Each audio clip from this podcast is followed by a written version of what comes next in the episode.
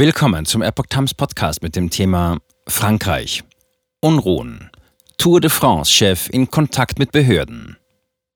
Ein Artikel von Epoch Times vom 3. Juli 2023. Die dritte Etappe führt die 110. Tour de France hinaus aus Spanien nach Bayonne. Damit werden auch die Unruhen in Frankreich ein Thema.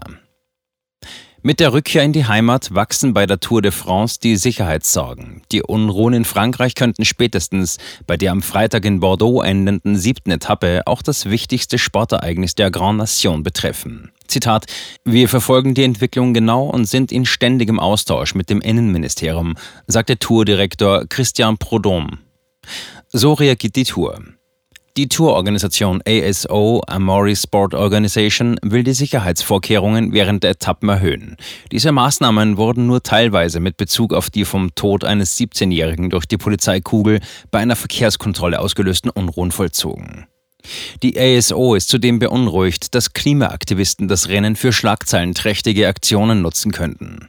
In der Vergangenheit gab es immer mal wieder Straßenblockaden. Meistens konnten diese jedoch entfernt werden, bevor das Peloton die jeweiligen Stellen erreichte.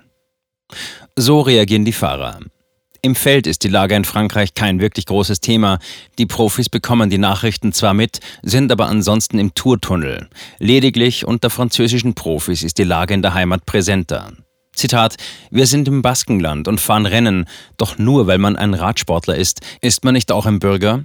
Wir sind in einer problematischen Situation, sagte Simon Geschkes, Kapitän Guillaume Martin. Aus der Sicht des Teams liegt dieses Thema generell bei der ASO. Sie sei in der Verantwortung, einen reibungslosen Ablauf der Tour zu gewährleisten.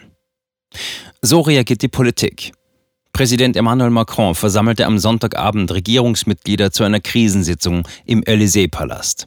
In den vergangenen Nächten kam es in vielen Städten zu heftigen Krawallen, Plünderungen und Brandanschlägen. Dabei wurden jede Nacht mehrere hundert Randalierer festgenommen. Macron hatte aufgrund des jungen Alters viele Randalierer an die Verantwortung der Eltern appelliert. Die Großmutter des toten Jugendlichen rief am Sonntag dazu auf, Ruhe einkehren zu lassen.